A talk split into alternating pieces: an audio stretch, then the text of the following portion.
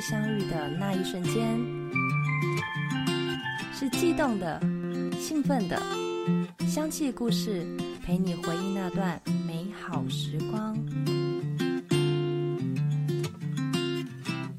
大家好，我是 Cloudy。目前呢，我是在做芳疗讲师。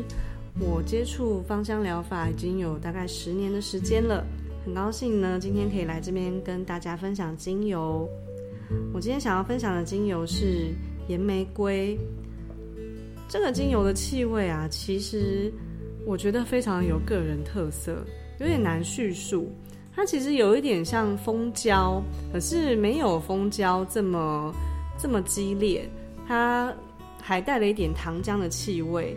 我觉得有点像那个，我们如果在路上看到草糖葫芦经过那种气味的感觉，跟野玫瑰其实是有点相似的。那为什么我今天想跟大家分享这支精油呢？其实是我人生中第一次做 SPA 按摩的时候，呃，抽到的配方当中有野玫瑰这支精油。那那个时候其实是我蛮低潮，然后很希望能够转换工作，可是又受到很大的阻挡跟困难的一个时期。哦，因为嗯，在成为芳疗讲师之前呢，我我本来是在做护理人员的工作。那护理人员其实，在呃一些不了解医疗黑暗面的人来说，或者说其实对大部分人来讲啊，护理师其实是一个助人行业，那又是一个。嗯，工作稳定，然后感觉起来在社会上面好像这个声望也还不错的职业。但是其实我在这个领域当中呢，嗯，觉得有觉得自己不是那么合适的地方，所以呢，带着这种身体的劳累跟心情的劳累，去到那个 SPA 店的时候呢，抽到了这支精油，我闻到它的气味的时候啊，觉得呃很特别，因为好像。从来没有闻过这样子的味道。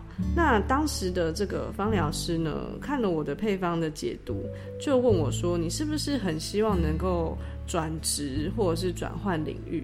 我真的受到蛮大的冲击，因为我没有想到，其实，嗯，从抓周就可以看出我现在的心情的状态。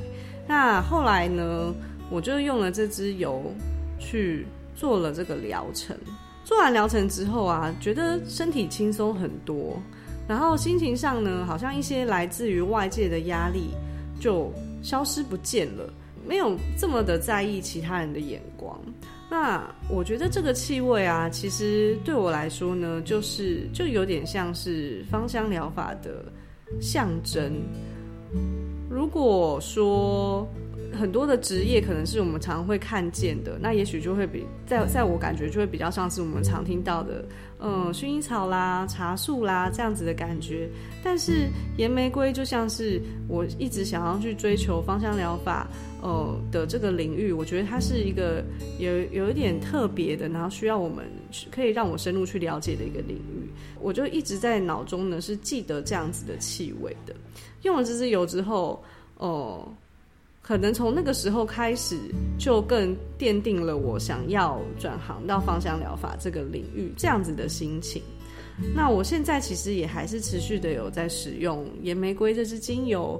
我都怎么使用它呢？其实我蛮常跟我的保养品加在一起用的，因为岩玫瑰它也有很好的这个抗皱、回春、保湿的作用，并且在情绪面啊，其实岩玫瑰啊，它是一个可以帮助消除恐惧的精油。据说，对于容易害怕黑暗或者是怕衣柜里面有怪兽的小朋友来说，野玫瑰的气味可以让小孩子感到安心。我现在因为有一个刚出生的宝宝，所以呢，我也常常会在我的身上，就是让我有这个野玫瑰的香气，可以带给他一些安心的感觉。我是 Cloudy，今天很高兴跟大家分享。